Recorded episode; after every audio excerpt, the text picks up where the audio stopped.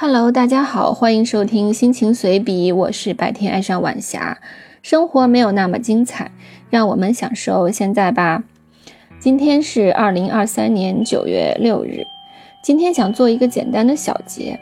从八月十七日开始至九月二日，共十六期音频，采用与 AI 共创的模式。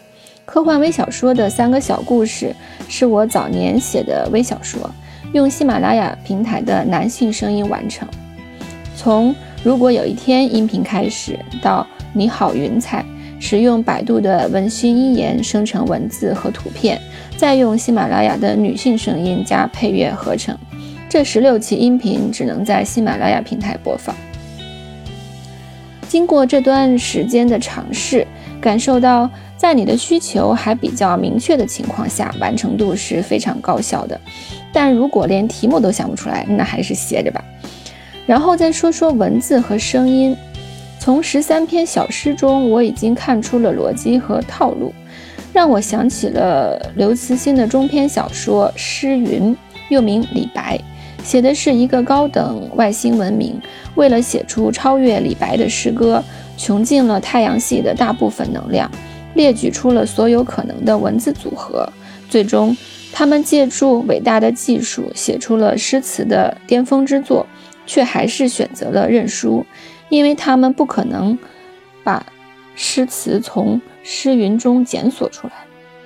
诗云描述的是技术与艺术的对抗，我对此已经有了初步的体会。也许文心一言还在初级阶段，也许我还没有遇到像2013年美国电影《他》赫尔。里面的人工智能女生 Samantha 那样富有质感又聪明的语音，这一天也许很快就到来了。即使是我缩写公式之美的那十几篇文章，也是超级累的，有思想、有逻辑、有创意、有经验，而不是简单的拼凑与搬运。同理，平台的声音还不够完美，还不能像导航那样悦耳和亲切，所以。这个尝试可能就告一段落了。只有音频命名以“白天爱上晚霞”为开头的，才是我真正的声音。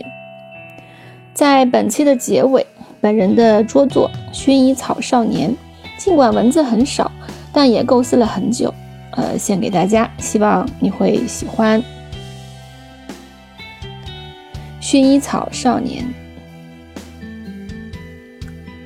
在一望无际的薰衣草花海中，有一位少年，他在徜徉，他在凝望，紫色散发着淡淡的忧伤。天边的云来了又走，微风轻拂脸庞，香气在指尖蔓延，涟漪在心中荡漾，远山在倾诉衷肠，朦胧的回忆，深深的迷惘，无尽的彷徨。谁在编织一张网？谁会留下一抹香？